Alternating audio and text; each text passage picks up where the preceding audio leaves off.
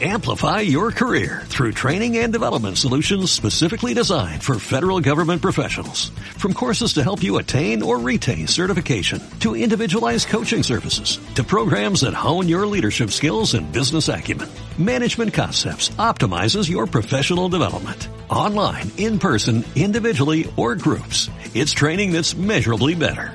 Learn more at managementconcepts.com. That's managementconcepts.com.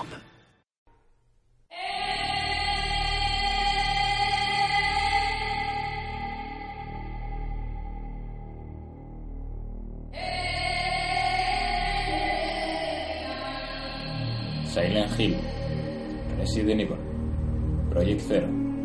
Juegos que quedarán grabados en la historia de los videojuegos como experiencias terroríficas que no se olvidarán fácilmente, sobre todo justo después de apagar la consola. Pero justo cuando el género del survival horror o terror de supervivencia estaba en su punto más álgido, llegó un juego que quiso revolucionar este género de una manera totalmente brillante, pero con consecuencias totalmente catastróficas. Es en este podcast en el que hablaré de este juego y de otros que han colaborado en la casi extinción del survival. Bienvenidos a Mundo Gamer.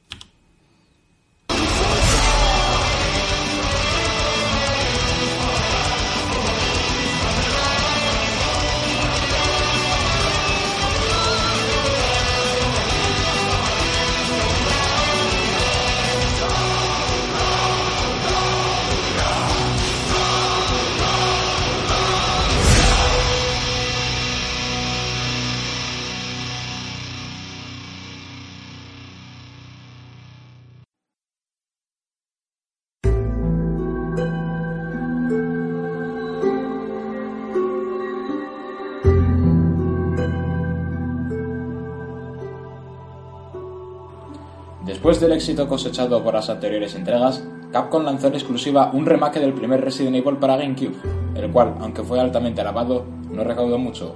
Lástima.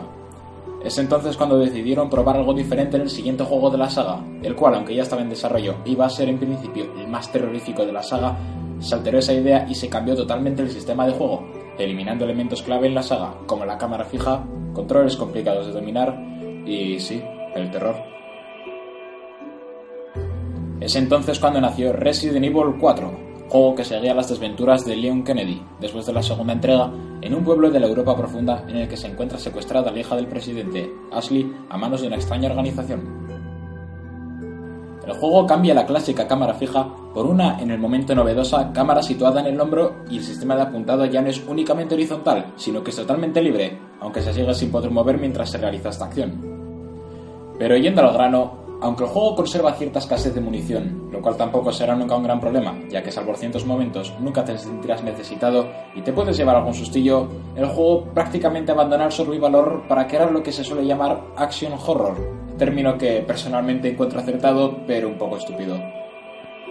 También creo que el hecho de llevar cierto número de armas o munición da al jugador una sensación de seguridad que arruina el suspense. Me explico. Digamos que en un juego cualquiera estás caminando por un pasillo oscuro se oyen ruidos perturbantes alrededor y la sensación de soledad y desolación se van acrecentando con cada paso. En esta ocasión, uno tiende a ponerse alerta, o para ser más claros, a acojonarse, estando expectante ante cualquier amenaza que pueda aparecer súbitamente. Ahora, imagínate ese mismo exacto escenario, pero llevando una K-47, dos miniguns, un bazooka, todos a completo de munición, cinco granadas, una pistola y un cuchillo Bowie. Obviamente pasarás atento ante cualquier amenaza, pero de forma despreocupada, a paso seguro y sobre todo sin miedo. Sé que esta es una situación exagerada, pero tristemente algo parecido ya pasa actualmente. Si no me creéis, pasemos al siguiente juego que colaboró en el asesinato del survival horror, Fear.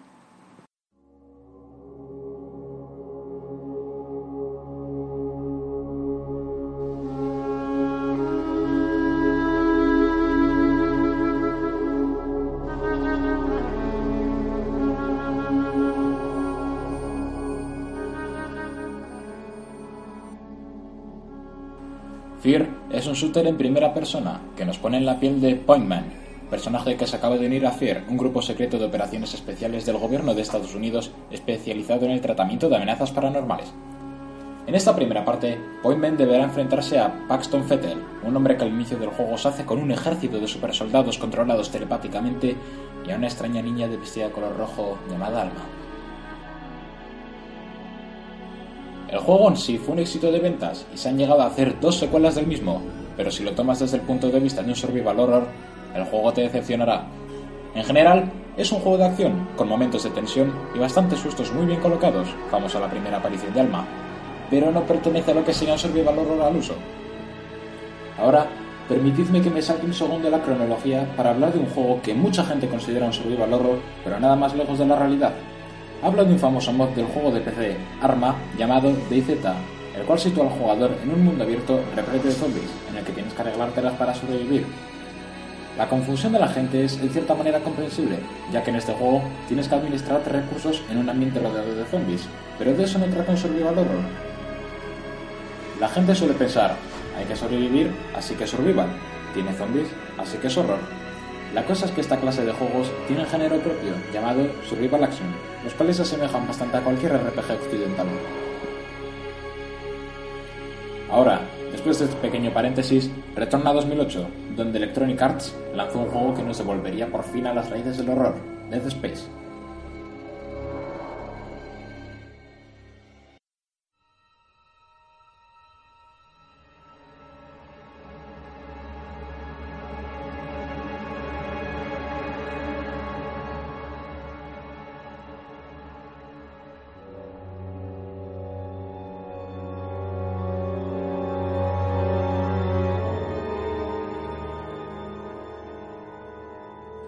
La historia nos lleva a la nave minera USG Ishimura, la cual ha perdido conexión con el resto del mundo, por lo que se envía un equipo en el cual está el ingeniero Isaac Clarke, el protagonista. Cuando entran a la nave, descubren que ésta ha sido atacada por unas criaturas de pesadilla llamadas necromorfos, los cuales no son otros que los tripulantes del Ishimura tras haber sido víctimas de un extraño virus relacionado con una estatua a la cual se refieren como la efigie. El juego, como he dicho antes, nos devuelve al estilo survival horror, tal y como lo recordábamos, totalmente adaptado a las consolas de nueva generación. Los ambientes de la nave son terroríficos, los necromorfos aparecen en el momento más inesperado, inoportuno, y hay que controlar la munición que se gasta. Comparando la jugabilidad propia del género con la del juego, en Dead Space nunca te falta la munición. Es muy probable que estés siempre controlando los disparos y demás, pero nunca te sentirás realmente necesitado. Fórmula que también sigue el inventario, que aunque al principio es muy pequeño, para bien o para mal puede aumentarse por una cantidad de dinero. Aún así, a pesar de esto, este es sin duda el mejor ejemplo de survival horror que podemos encontrar de los lanzamientos de los últimos años. Habiendo hablado ya de Dead Space, creo que no hay ningún otro juego reciente que cumpla los requisitos para ser survival horror, o algo semejante, lo cual me apena bastante. Suerte que el creador del género, Shinji Mikami, ha escuchado nuestras plegarias por un juego que da miedo de verdad y está preparando. Devil Within, con el que esperamos poder volver a disfrutar de historias tan profundas como retorcidas, a rompernos la cabeza para simplemente abrir una puerta y sobre todo pasar verdadero miedo de nuevo. Soy Bomber J y espero que hayáis disfrutado del podcast. Hasta la próxima.